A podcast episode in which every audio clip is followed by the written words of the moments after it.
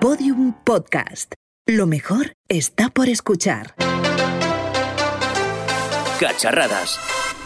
Qué gusto da eso de salir a la calle, ¿verdad, chicos? Pues, eh, ¿qué quieres que te diga? A mí no me hace especial gracia eso de salir a la calle. Después de tanto tiempo recluido así, escribiendo miles de artículos por semana, pues eso de, de ver el sol, pues como que, que no va conmigo. Madre mía, el panorama. ¿Y a ti, Íñigo, qué te pasa? ¿Quieres que nos volvamos a la Batcueva? Estás súper callado. Es que Roxy, se me, se me está acabando la batería del móvil. ¿Qué voy a hacer sin él? Es que eres un dramas de mucho cuidado. Os tengo dicho que tenéis que salir a la calle para que os desintoxiquéis de tanta tecnología. La verdad es que da gusto salir a la calle con vosotros. Venga, que un paseillo nos vendría mal. A ver, a ver, Íñigo, pero, pero ¿qué te pasa? ¿Qué te pasa? El móvil, el móvil, que se me ha apagado, mi iPhone 11. Y si alguien está intentando ponerse en contacto conmigo, David, seguro que hay mucha gente intentando escribirme por Instagram. ¿Qué hago yo Sí, con sí, este batido en la mano si no puedo sacarle una foto y subirla a Instagram? De hecho, David, ¿cómo pago yo esto ahora? Pues mira, me haces un bizum y ya está, y te lo pago yo. Ah, claro, vale, que os pago por Rebellion. ¿La habéis probado? Pero si no puedes, melón, que no tienes batería en el móvil, ¿cómo me vas a pagar? Yo creo que hemos roto a Íñigo. Pues tenemos que llamar a alguien. Llama a la ambulancia a ver si le está pasando algo grave, que hay que grabar el podcast y necesitamos a este señor para empezar. No, no, no, no, a la ambulancia no. Espera, espera un segundo. ¿María? ¿Qué tal? Eh, Íñigo, que se nos ha vuelto a estropear, que a ver si podéis a venir. Ah, que, que encima no es la primera vez. No, no, no, que es que ya ha pasado más de una vez. Síguenos en Instagram y Twitter, arroba cacharradas. Cacharradas, el podcast de tecnología que no encontrarás en Facebook, High Five ni MySpace. Muchísimas gracias, María. Menos mal que siempre estáis para echarnos un cable. Y nunca, mejor dicho, esto ha parecido una broma de Matías Prats. Pero ¿quién es esta gente tan maravillosa? ¿Son médicas, enfermeras? No, no, que va, si son María Moreno y John Lee, que son los fundadores de Bat2Go, un servicio de alquiler de baterías de Madrid que nos permite estar siempre conectados. Eh, cuéntanos un poco, contadnos un poco más sobre vuestro proyecto. Bueno, así es, es la primera red sharing de baterías para móvil y en lo que consiste básicamente es que tenemos muchas máquinas como expendedoras de baterías de móvil en diferentes restaurantes y bares de tanto de Madrid como de Barcelona. Y entonces el usuario lo único que tiene que hacer es alquilar su batería por minutos. Se acercaría al restaurante, con la app escanearía el código QR que hay encima de la máquina y eh, la máquina expulsaría una batería, de tal forma que el usuario cogería la batería y se iría por todo Madrid, por ejemplo, cargando el móvil. Te iba a preguntar que si se puede carga- cargar cualquier móvil. O sea, yo tengo un BQ. Eh, así es, eh, la batería viene tanto con cables de iPhone como de Android. La aplicación consiste en que nosotros, eh, al igual que en otros muchos servicios de, de alquiler, ¿no? como las bicicletas que, que hay en Madrid, los patinetes eléctricos, accedemos a, a una app, nos la descargamos, nos registramos y tenemos disponibles un montón de puntos donde encontrar baterías externas y que luego, eh, y que luego tenemos que devolver, supongo, ¿no? bajo penalización o algo por el estilo. Bueno, así es, entonces tú alquilarías tu batería, eh, sería como un céntimo el minuto y luego la podrías devolver en cualquier estación que te quede cerca, ¿no? Ujú. Y nos has dicho que de momento estáis en Madrid y en Barcelona. Eh, como nos oyen desde muchísimas partes en el, en el podcast, ¿tenéis previsto el desembarco en otras ciudades, John? Sí, efectivamente, muchísimas gracias por invitarnos. Nosotros ahora mismo también tenemos pensado, eh, justamente la semana que viene, nos vamos a ir a Marbella y a Málaga. A Marbella y a Málaga de vacaciones. Aparte de vacaciones, que es lo más importante, vamos a implantar máquinas también. Máquinas, eh, ¿cómo son eh, aparentemente? Es decir, ¿cómo sabemos que hay una máquina que expende baterías y que no está expediendo eh, clippers de fresa, por ejemplo? Pues la verdad que esto es una duda bastante grave porque realmente nuestra máquina es blanca y de color azul de hospital, entonces la gente piensa realmente que expende Vendas.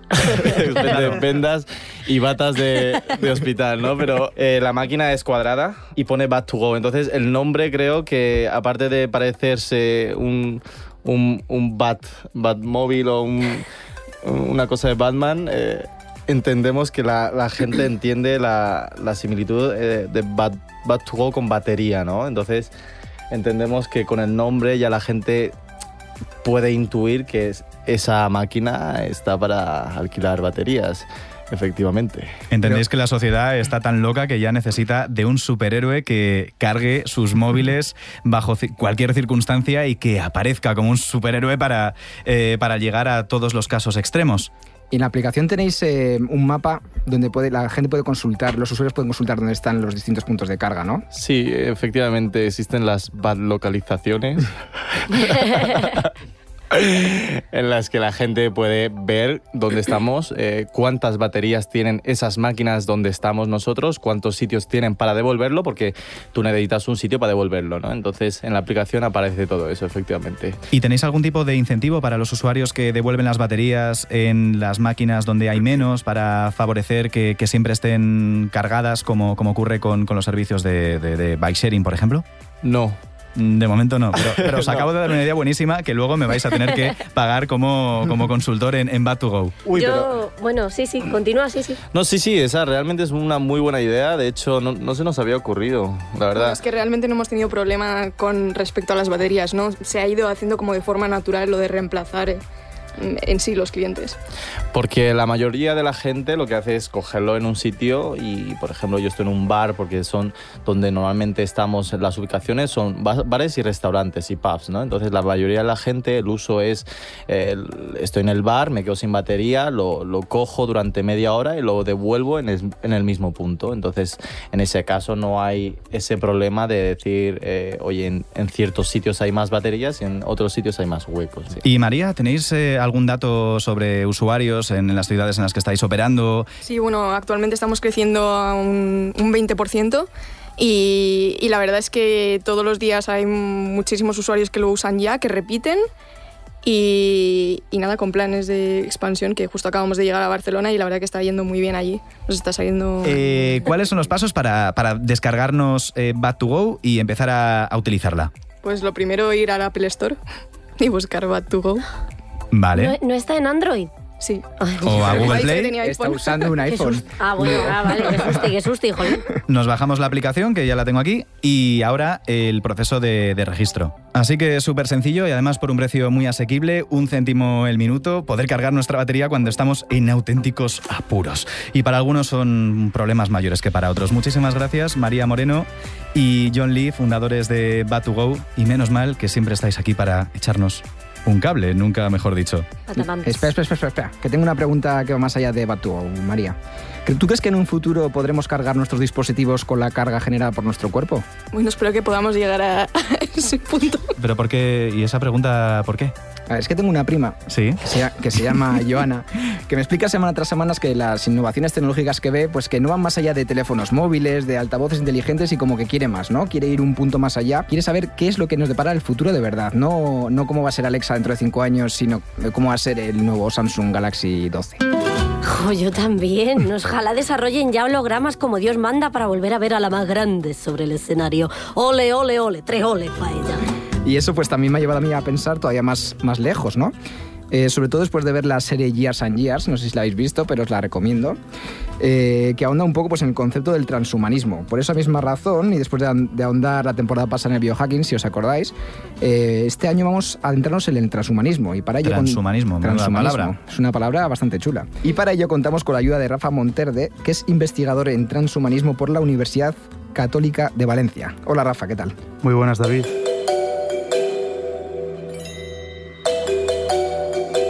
Para todos aquellos que no sepan nada sobre el transhumanismo, Rafa, ¿podrías hacernos un breve resumen? Algo sencillito. Algo sencillito de entender, ya sé que no lo es, pero resúmelo en dos palabras. Pues dos palabras yo diría la pila.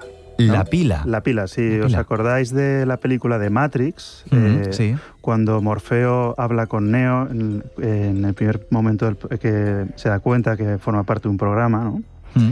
Eh, le dice, el objetivo es convertir al ser humano en esto, y le muestra una pila de Duracell. ¿no? Eh, el transhumanismo lo que busca es convertir al ser humano en un medio para alcanzar un estadio superior de la evolución. Esto lo definió por primera vez Julian Huxley en 1957. Huxley es hermano de Aldous, el autor de Un Mundo Feliz. Entonces, Julian lo que dijo fue que el universo se está haciendo consciente de sí mismo y que el anticipo de esa conciencia del universo somos los seres humanos y que está fragmentada en cada uno de nosotros. Entonces, el, objetivo del transhumanismo sería reunir todos esos fragmentos de la conciencia y hacer una superconciencia universal y construirla. ¿no? Eh, ¿Cómo? Pues eh, Huxley no aporta mm, eh, o sea, no, no, hace un discurso sobre los medios para llegar a ella, pero transhumanistas a, a, lo largo del siglo XX y en principios del siglo XXI han elaborado un discurso. Yo, Rafa, mientras estabas comentando lo de la superconciencia basada en todos los pequeños fragmentos, me estaba imaginando en, en mi cabeza un servidor enorme que aglutinara todo el conocimiento humano, una macro Wikipedia eh, autoalimentada y, y, que estuviera en un espacio que no fuera eh, físico. Sí, yo creo que eh, ahora se está hablando mucho del Internet de las cosas, ¿no? Pues yo creo que el, el, transhumanismo y en concreto el discurso de la singularidad tecnológica creo que quiere hablar del Internet del universo por decirlo de algún modo. ¿no? Machine, o sea, machine, learning, pero... A nivel cósmico. Increíble. Exacto. Ese sería el salto. Evidentemente es muy ambicioso, pero yo creo que el, lo que late, lo que está detrás del, del discurso transhumanista en gran parte es esto. Luego hay pues discursos sobre el aumento, las mejoras del cuerpo humano, que eso es lo que está llegando más al público. ¿Hasta qué punto crees que puede evolucionar el ser humano? Porque ya hemos visto, como dices, pues esos esqueletos que nos dotan de una fuerza extraordinaria pues para levantar cajas, por ejemplo, en, en temas de de temas industriales o colas incluso para mejorar nuestro equilibrio que salió hace un par de semanas. Qué mal ha sonado eso, David. No, no, pero colas de verdad, colas de verdad. e incluso extremidades extra como un, un, tercer pulgar para, pues, como para mover mejor, o sea, controlar mejor todos los elementos que tengamos en nuestro Pensaba que ibas a decir algo de Pornhub. No, no, de, momen, de momento no. ¿Cuál crees que es el siguiente paso? Pues a ver, yo, yo sinceramente no lo sé, eh, sobre todo porque no me dedico a hacer predicciones científicas, sino a la filosofía, ¿no? Y la filosofía dicen que siempre llega tarde, ¿no? Pero los transhumanistas dicen que el siguiente paso es abandonar la condición del Homo sapiens. Entonces eh, sugieren pues una siguiente fase que es la transhumana y después la posthumana, la definen como Homo excelsior, la singularidad tecnológica, que predicen que ocurrirá en 2045 más o menos. Y ¿Cómo evolucionaremos? Pues ahí no lo sé. Yo tengo la esperanza de que aún tengamos mucho que decir los humanos ¿no? en este planeta. Así que eh, no me atrevería a hacer una predicción. Porque, eh, Rafa, eh, estamos hablando siempre de la conciencia humana, del pensamiento, de lo que hay dentro de nuestro cerebro, de lo que realizamos como seres humanos y dejando quizá al lado, de un lado nuestra forma física. ¿no? ¿Podríamos llegar a ser inmortales cerebralmente hablando en un futuro a través del transhumanismo? Eso Kurzweil lo dice abiertamente. O sea, él, eh, por ejemplo, lo, es, forma parte de su propia historia personal y como ingeniero. Cuando perdió a su padre, que era un, músico famoso allí en Estados Unidos, de origen austrohúngaro, eh, él tiene la esperanza de que, recopilando todos los datos de que dispone de su padre, poder crear una réplica de su conciencia. Y así con todas las personas. Eso, por ejemplo, lo hemos visto en series como Black Mirror o mm. también eh, en otra serie, eh, mmm, Altered Carbon. No sé si la habéis visto, sí, pero... La de los cuerpos, la de que te puedes cambiar de cuerpo... La de las fundas. Si, si tienes dinero, tienes, te puedes cambiar de funda y elegir qué tipo de persona quieres ser. Exacto. Por el exterior, no por el interior, claro. O también el de San Junípero, ¿no? Eh, eh, esos estados de inmortalidad absolutos eh, en los que vivimos en, en, una máquina y nos genera todas esas sensaciones, nos hacen ser humanos, eh, tener sentimientos vitales, eh, sentimientos incluso físicos, pero todo a través de la mente y articulándolo a través de, de servidores eh, inspirados en una auténtica inteligencia artificial que nos hace vivir en, en, en otro mundo, ¿no?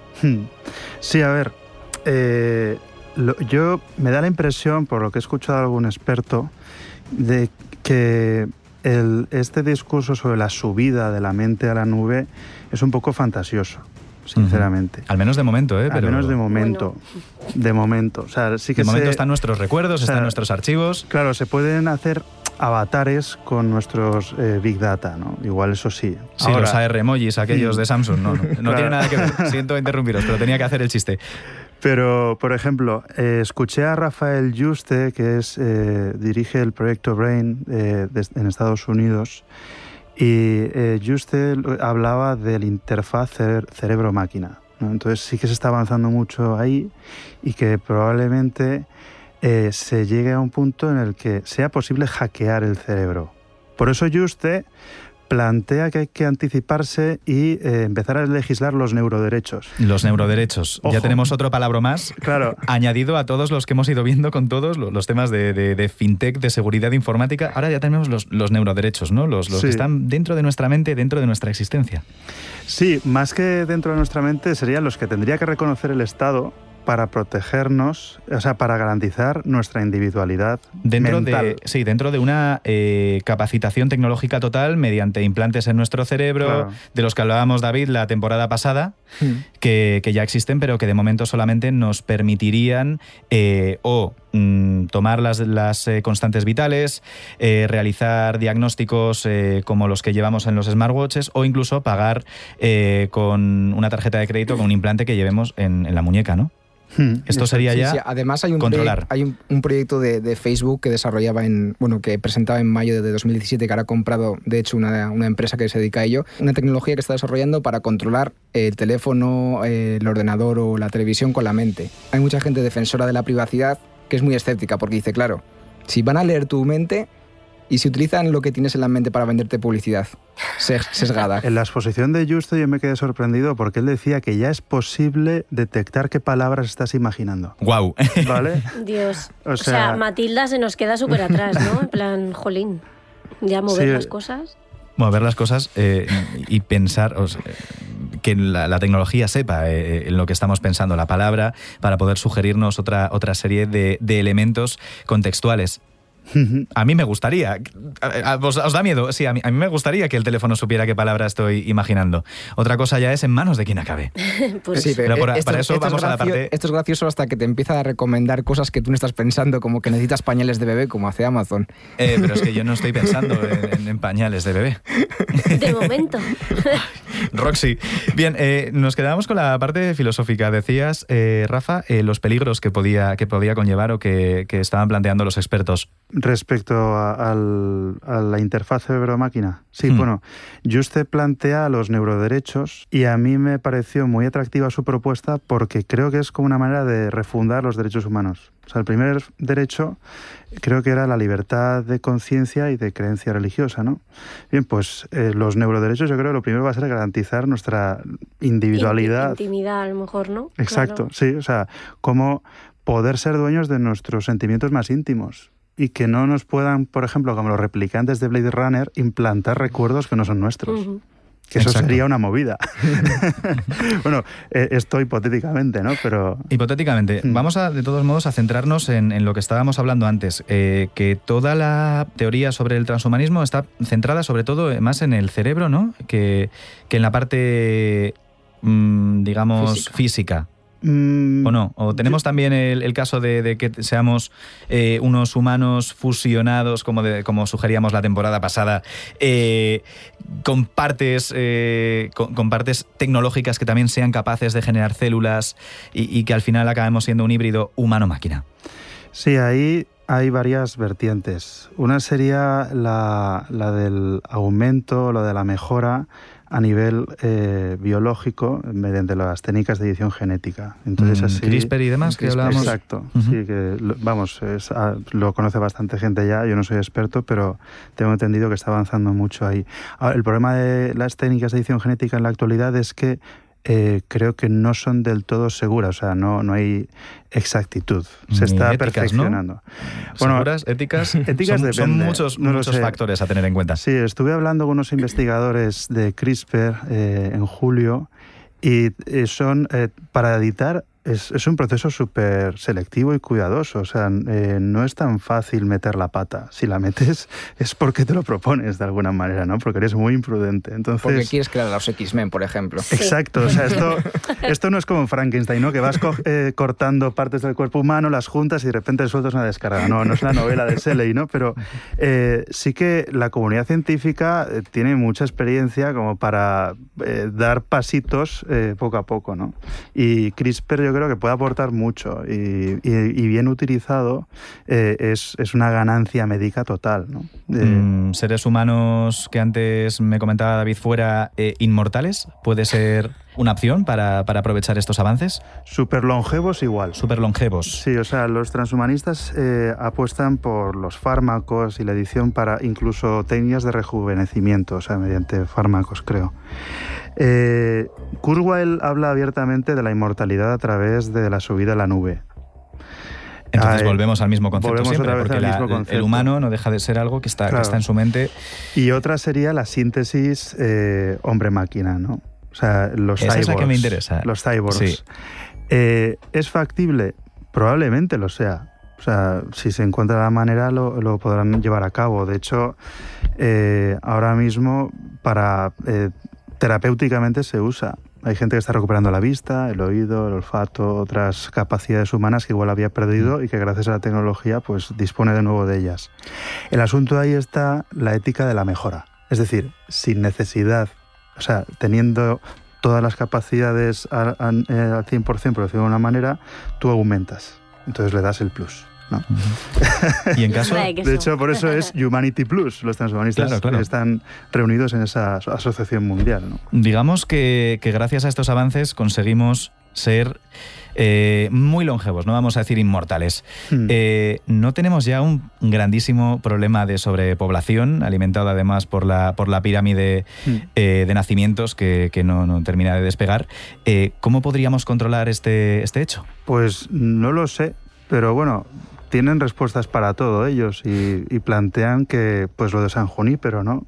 Sí, sí, sí. O sea, igual es que- cambia el concepto de espacio. Claro, en el, en el momento en el que tengamos ya el espacio solucionado, porque Mm. hayamos llegado a tal punto que solamente podamos eh, recluir a la gente en, en grandes granjas eh, donde absorbemos los Mm. conocimientos, los pensamientos y los llevamos a servidores, vamos a ir un, un paso más allá. Cuando además haya sobrepoblación en la nube que los servidores no puedan controlar, que, que- Eso, que- que de repente tienes la que máquina pagar- estalle. tienes que pagar más Esta- como en estalle Apple. Claro, otro giga. y te aparezca una, eh, una ventana encima de, de tu cabeza en ese pensamiento casi casi real y te diga, eh, eh, tus 2,99 terabytes se han acabado. Por 0,99 euros más al mes podrás obtener el siguiente plan de... Con anuncios. Con Pues- anu- o, eh, o con anuncios también. Pues igual toman la idea y te contratan. ¿Tú crees de verdad que acabaremos controlando el entorno con la mente? Y otra pregunta, o sea, ¿seremos capaces de descargar la conciencia de un ser humano y plantársela a otro en plan de Íñigo a David? Porque... Eh, que yo estamos en todavía- elecciones, no hagas preguntas de esas, Rochi. Yo todavía no, no me lo imagino porque he visto muchas películas, al igual que todos vosotros, entonces como que lo veo muy, muy lejano, pero a ti te veo que lo ves más, Eh, más cercano, vamos. Mm, Elon Musk, por ejemplo, ya ha hablado sobre ello, ¿no? En, en su proyecto Neuralink. Sí, Elon Musk sí, pero eh, ahora iremos a Neuralink. Respecto a lo que decías de controlar las cosas con la mente, eh, hombre, yo creo que esa es la condición del ser humano a lo largo de toda su historia, ¿no? De alguna manera. Aristóteles decía que el alma, la mente, es en cierto modo todas las cosas. Y entonces la manera de apropiarnos del mundo es a través de la cultura. Entonces, todas las formas de cultura son maneras de, de hacernos partícipes o dueños o parte la- del entorno.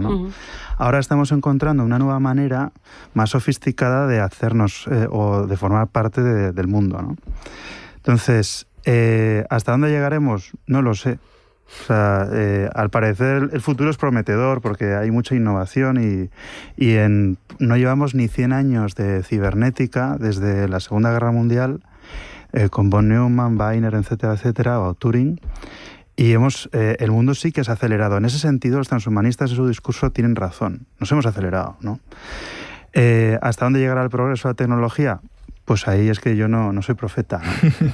Nada, yo llegaré tarde. Nostradamus no, no viene Claro. nada, ¿no? Bueno. Mm, Bueno, y, y lo de, perdona, tu- la otra pregunta era... Sí, lo de la, descargar la, la conciencia y implantársela a otro ser humano diferente, en plan, yo, de repente David, soy, soy yo.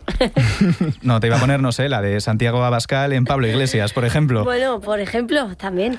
Pues, a ver, mm, ahí me parece muy poco probable. Sinceramente. menos mal. No descarto la inteligencia artificial en política, ¿eh?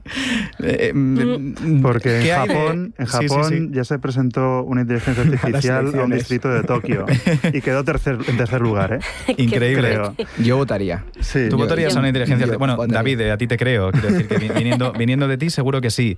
Eh, y os iba a decir, precisa, al hilo de esto, había algo que se me estaba ocurriendo y se me está yendo completamente. Así que, David, eh, formula tu pregunta. Viniendo así de, de esto de, de políticos con inteligencia artificial, eh, ¿cómo crees que va a ser la relación entre el ser humano y el robot en el futuro? Eh, pues a ver, yo lo que veo es que, por ejemplo, ahora nuestra relación con los dispo- dispositivos móviles, los, smartphones, es eh, dependiente.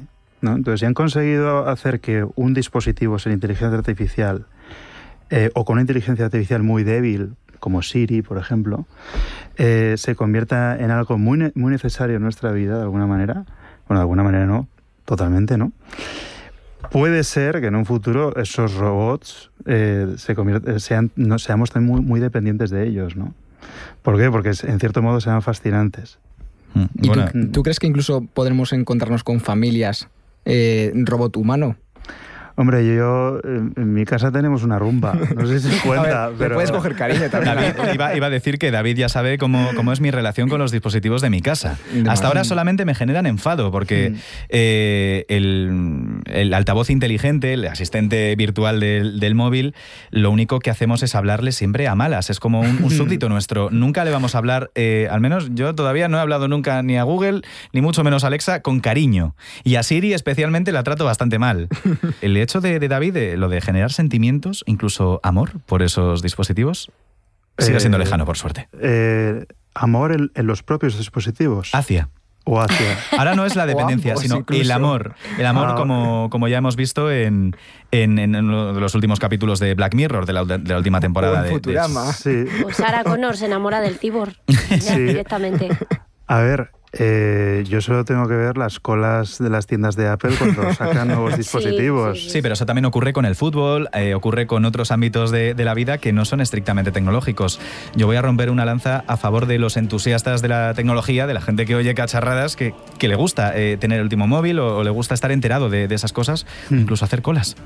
Sí, sí, no, sí, yo no estoy diciendo que eso sea malo en modo alguno, Cuidado. sino que eh, la fascinación por las nuevas tecnologías es tal que llegaremos a un punto en el que esas futuras inteligencias artificiales sean débiles o fuertes a lo sumo, pues nos seguirán enamorando y que será un mercado más que rentable, seguramente. Eso sí. Bueno, no sé qué decir, si me quedo tranquilo, si puedo empezar a preocuparme por alguno de los aspectos, pero en fin, la era de los cyborgs todavía está por llegar lejos, ¿no? Eh, Mm, Rafa. Bueno, ya está reconocido el primer ciudadano cyborg, Uy.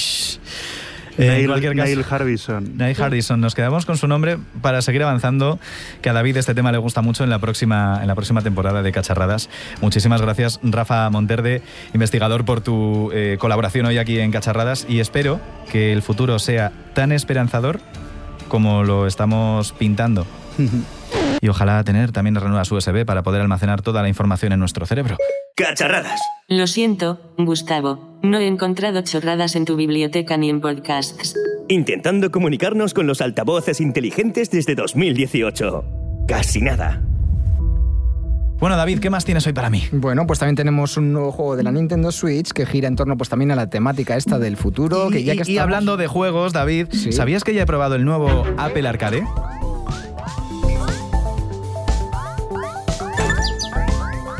¿Y qué tal? Que sigo aquí con mi Sega Mega Drive y no he podido jugar a ninguno de esos juegos. Íñigo, ¿que qué tal? Ah, sí, Roxy, per- perdona, perdona. Que estoy viciado al juego de los dodos. Pues bueno, Apple Arcade ya ha hecho su aparición a nivel mundial el 19 de septiembre, aunque los que ya teníamos las betas podíamos disfrutarlo hasta dos días antes. Y Apple lo quería tener todo listo para que el lanzamiento fuera un éxito. Y aunque haremos análisis en profundidad en las próximas semanas junto con otros productos que nos han llegado, quería hacer una pequeña reflexión, porque 4,99 euros por jugar ¿A qué exactamente? 100 títulos exclusivos, con mucho juego indie y aventura gráfica por medio, con estrenos cada mes, a lo Xbox o PlayStation, y también sucedáneos del Snake, porque no olvidemos que los juegos para móviles deben ser eso, sencillos para poder enganchar y servir en nuestros ratos libres en el tren o en el autobús. Dicho esto, ¿realmente van a poder compañías como Google con su Stadia y Apple con el nuevo Apple Arcade competir en un sector con tan altos niveles de exigencia? Por un lado está la movilidad, que, sí, que está muy bien. Poder jugar a un juego y continuarlo en el Apple TV, en el iPad o en el Mac nos abre muchas posibilidades, pero a día de hoy no podrán competir con la calidad gráfica que nos ofrecen las consolas tradicionales como la PlayStation o la Xbox. Los Mac Además, también siguen estando muy por debajo de los PC para gaming. Terreno aparte que ahora, además de la cuota de Netflix, de HBO, de Apple TV Plus, de Dazón, de la cuota de nuestra operadora, de mi Game Pass y del Xbox Live, por cuánto nos va a salir poder jugar a dos juegos top del año y ver nuestras series favoritas, sin olvidarnos del fútbol, para luego, ya sabes David, viciarnos al FIFA, que soy un maravilloso jugador. Eres, eres el mejor. 1.200 o 1.400 euros al año en suscripciones. Ese es el cálculo que hemos hecho en, en, Cacharradas. Y nosotros, que pensábamos que la barra libre de juegos, series y pelis nos iba a salir mejor que comprarlos de forma individual. ¿Volveremos al modelo tradicional algún día? A precios más asequibles, yo apuesto a que saldrán alternativas. Así que Apple, más vale que los títulos exclusivos que vengan en próximos meses valgan la pena y esto no se quede en el Snake del iPhone, porque a día de hoy no me veo yo pagando una suscripción de 5 euros mensuales para jugar al Frogger y a los Dodos, ese juego que me tiene tan enganchado. Las aventuras gráficas con mundos y horas y horas de jugabilidad seguirían siendo para las consolas, creo yo. Pero bueno, que ya hablaremos también del Hot Lava, del Fantasian, hablaremos del Lego Brawls, de Overland y de otros títulos que nos han parecido increíbles para estar hechos para un móvil, claro. Aventuras gráficas, shooters, juegos de carreras que jugables por completo y sin las dichosas monedas en los pagos sin app nos dan esperanzas de volver a jugar de verdad en un teléfono móvil. Ah, y como decías David, si tenemos que instalar tantos títulos y tan pesados, olvidémonos del iPhone 11 de solo 64 Habrá que rascarse el bolsillo un poquito más. Síguenos en Instagram y Twitter. Arroba cacharradas.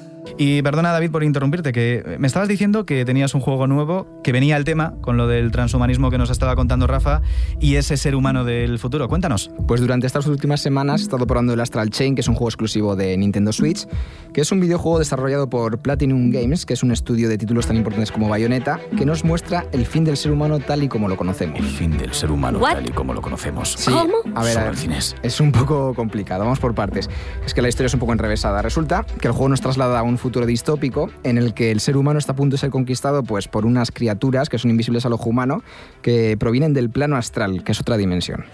Así que sobreviviremos al cambio climático, pero que acabaremos siendo arrasados por una flota interdimensional. Qué, qué- qué faena, ¿no? O sea, Pues sí, la verdad es que sí. Pero bueno, por suerte, los más inteligentes del mundo mundial desarrollan las legiones, que son unas armas vivientes diseñadas tanto para detectar como para combatir a los invasores, que son unas armas que podremos invocar durante los combates como a la hora de resolver cualquier investigación, porque es un poco rollo investigación también. Oye, qué guay. Pues me encantaría una legión que fuera capaz de, yo qué sé, pues hacer mi trabajo mientras estoy durmiendo la mona. ¿Os lo imagináis? Pues estas bestias, aunque parezca que no, también le sacan de más de un apuro a los protagonistas de la historia porque son bastante... eh, son de gran utilidad para resolver los misterios. Eh, bueno, hechas las, las introducciones, vamos a hablar sobre Astral Chain, que es un videojuego muy original en la línea de, desarrollados, de los desarrollados últimamente por, por este estudio. Y David, cuéntanos, ¿qué es lo que más te ha gustado de, este juego que pinta especialmente bien? Pues principalmente tres cosas, que son la historia del juego, la, jugabilidad y el apartado gráfico o artístico. Si sois de los que os saltáis las historias para, para jugar a cualquier juego, os recomiendo que no lo hagáis, pues porque en esta ocasión merece la pena estar bastante atento a lo que pasa durante la historia, porque es bastante entretenida, como si fuera un- una película de ciencia ficción. Respecto a la jugabilidad, me ha gustado eso que controlemos a dos personajes. Por una parte, nuestro protagonista, que lo controlamos con el joystick izquierdo, y por la otra, el- la legión, que es el arma esta, que es un espíritu. La jugabilidad típica de los Eso juegos es. Nintendo que mola. Juegas con, con un. Tienes un personaje en cada mando. Claro, al principio te parece un poco difícil. Sí, porque eso es un poco difícil es- controlar. Es, no sé, es como tocar un instrumento musical, Claro, ¿no? tienes que coordinarte bastante coordinar. bien, aprender y todo esto, pero bueno, al principio, eh, eso que nos cuesta acostumbrarnos, pero bueno, da igual, con el tiempo lo acabas pillando el truco, incluso esto provoca que acabas haciendo una simbiosis entre los dos personajes y acabas haciendo cosas bastante espectaculares. A medida que avanza el juego, vamos desbloqueando nuevas legiones, cada una con sus fortalezas y debilidades. Y claro, cada una nos vendrá bien para hacer frente a un enemigo en concreto. Así que es recomendable, al menos eso me ha dicho David, escoger bien a nuestro compañero antes de empezar el ataque. Eso es, pero que sepas que Astral Chain no es solo peleas, porque también nos saca un puntito así de investigador, en los que tendremos que tirar de ingenio, incluso de sigilo, pues para resolver ciertos tipos de casos que tenemos en, en la policía en la que estamos integrados. Que si preguntar a testigos para resolver un crimen, que si investigar huellas. Y... Igualito que el detective Conan, igual. Sí, algo así, pero, pero del futuro y, y bien. Pero hoy. y bien, dice. Y, y eso que como os estaba diciendo, pues también me quedo con el apartado gráfico de- del juego, que a pesar de ser un juego que está a caballo entre lo que es el realismo y el anime, la verdad es que nos ofrecen unos, eh, unos escenarios y unos movimientos muy depurados que nos permiten sentir la historia como con una forma bastante dinámica. ¿Nos dejamos algo más, Íñigo? Bueno, yo digo que también tiene un modo multijugador eh, local, eh, de estos que, a mí me gustan cuando estás con amigos en casa. Un jugador controla al personaje principal y el otro a la legión. Es decir, que no, no tiene por qué ser un juego para un único jugador. ¿Qué nota le ponemos después de mi demoledor Apple Arcade? Que, que- que, bueno, que habrá que esperar todavía, ¿eh? Bueno, yo le doy más puntuación que Apple Arcade, de momento. Un notable- O sea, yo le doy un notable. ¿Un notable? Un notable, Notable alto, un vale. 8,5 así, la verdad es que lo veo bastante bien. Y bueno, yo creo que nos podemos ir marchando, ¿no? Vale, O- mm, pues nada, que David se ha venido arriba, le ponemos un 8,5 al Astral Chain, el juego de esta semana. Y ahora nos vamos, ¿no? Nos vamos, que si no nos va a dar un cortocircuito si seguimos hablando de robots, humanos, transhumanos y todas esas cosas del futuro que se pueden quedar sin batería. Pero Roxy, pero, pero, pero, ¿qué haces? Pues estoy poniendo una queja. ¿A quién? Pues a ti, porque nunca hablamos sobre Oppo. Pero es que no nos han presentado ningún dispositivo últimamente. Ya sé que te hace gracia lo de la cancioncita de Es que- Oppo, Oppo. Es que me da igual, quiero la hoja de reclamaciones ahora mismo. Pide, pide, Roxy, que, que nosotros no tenemos de eso. Como mucho, a ver, a ver qué tenemos por aquí. Bueno, te puedo dar esta servilleta que acabo de usar antes para sonarme los mocos, pero poco más. No hay hojas de reclamaciones, Ah, Roxy. ¿no? Pues me voy a chivar, que lo sepas. ¿A, a quién te vas a chivar? A Glassdoor. ¿Qué es eso? Glassdoor. Soy Glassdoor. Pues dice que es el TripAdvisor de las empresas. Si has tenido una mala experiencia, tan solo tienes que escribirlo en Glassdoor para que el resto sepa qué tipo de calaña es Íñigo Sastre. Pongo a parir a tu jefe. Una nueva idea de cacharradas. No, no es de cacharradas. Eh, Roxy, por favor, recuerda que estamos en la carrera para llevarnos un premio Ondas. ¿Qué ondas ni qué hondo? De hecho, dice que dentro de dos semanas habrá competición entre Apple y Samsung. Bueno, competición, pues- competición. Pues ya está, to- ya está todo dicho, ¿no? En un par de semanitas que se pasan volando, como el juego de Íñigo y los dodos. Dodo Pic se llama, que antes no lo he dicho. Dodo Pic Dodo está Pic. en la suscripción de Apple Arcade. Bueno, que eso, que dentro de dos semanas, iPhone 11 iPhone Pro, 11 Pro. Max, What the Versus. fuck 254X3 What the versus Samsung Galaxy Galaxy Note Note 10 Plus. ¿Quién vencerá? Pues nada, ya lo sabremos. Así que ala. Cacharradas. Todos los episodios y contenidos adicionales en podiumpodcast.com y en nuestra aplicación para dispositivos iOS y Android. He estado probando durante estas últimas semanas el Astral Chain, que es un video... Por eso no tenemos sentimientos, pero somos sentimientos y tenemos seres humanos. Entonces a mí me ha dolido Eso de jalón y se te ocurre. Eso va para el final del podcast de hoy.